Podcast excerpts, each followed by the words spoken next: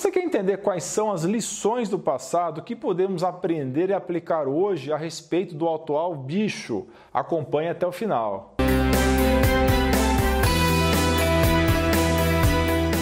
Eu inicio dizendo a vocês que vou evitar diversas palavras nesse material. Isso porque aparentemente já estamos na realidade distópica do livro 1984 e a sua nova língua. Preciso tomar cuidado com cada palavra falada aqui. Tem um Big Brother me vigiando. Eu soltei um vídeo espontâneo esses dias sobre prevenção com vitaminas e tive que tirar as doses e outras informações porque fui alertado. Escutei alertas sobre possíveis retaliações preocupados devemos estar com o bicho que está circulando por aí e deixando todo mundo em pânico? Alguns especialistas alertam que metade da população mundial provavelmente será afetada até o final do ano, uma incidência que pode resultar em mais de 100 milhões de mortes.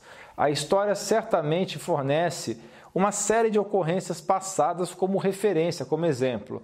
Mas, por outro lado, Eventos catastróficos que matam milhões têm sido extremamente incomuns, muito pouco frequentes mesmo, com apenas alguns poucos eventos ocorrendo ao longo dos últimos mil anos. Será que estamos agora em um desses raros momentos?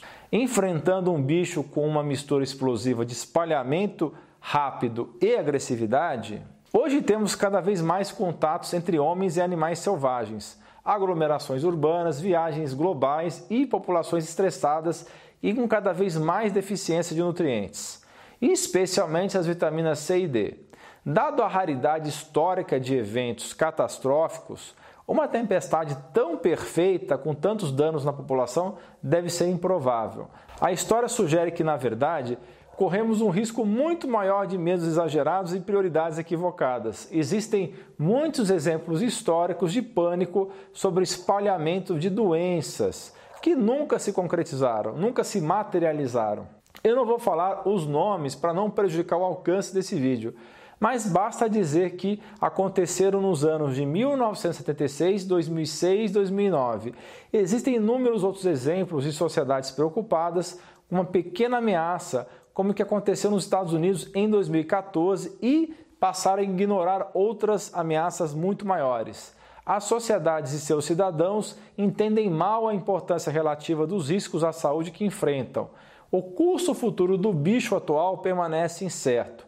Ninguém sabe se vai ser uma tragédia em larga escala ou não, mas a chance maior é de que não vai ser. Espero que não tenha que engolir minhas próprias palavras.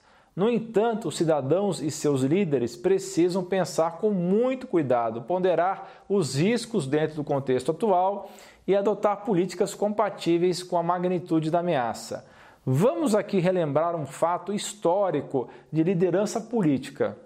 Aconteceu um susto de bicho que afeta porcos nos Estados Unidos em 1976, no meio de uma campanha presidencial. O Gerald Ford reagiu agressivamente e endossou a imunização em massa.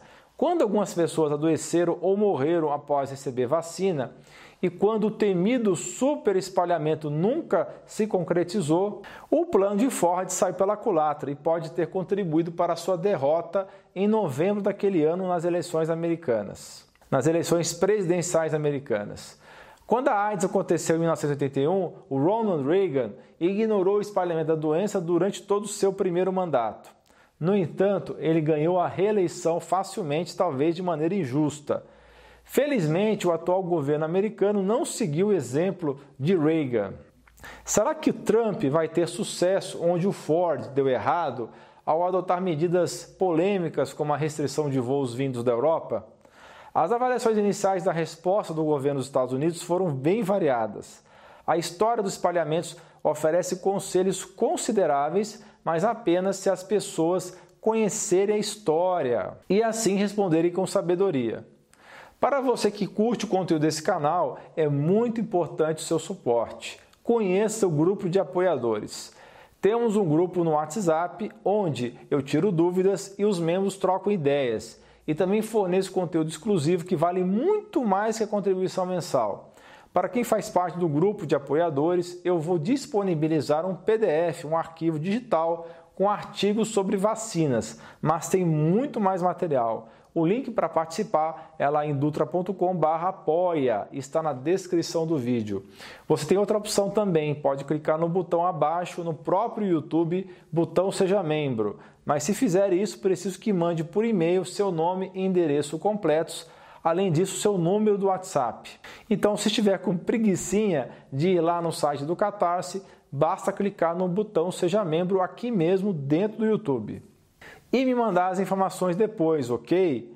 Então você tem duas opções, Catarse ou Clube de Membros do YouTube, sendo que eu recomendo mais a primeira opção para apoiar o canal. Muito obrigado por ter assistido esse vídeo, por ter acompanhado esse vídeo até o fim. Por favor, dê o seu like, isso é muito, muito, muito importante. Assine o canal, ative o sininho e compartilhe esse vídeo nos seus grupos de WhatsApp e de Facebook. Vamos espalhar a palavra. Deixe também seu comentário abaixo a sua sugestão de novos vídeos. Se você não quer perder mais conteúdo, assine a lista de e-mails, o link também vai estar na descrição. Não esqueça de dar uma conferida no meu novo podcast. O link também está na descrição ou você pode pesquisar na sua plataforma preferida. Você é fera, um grande abraço e um beijo no seu coração.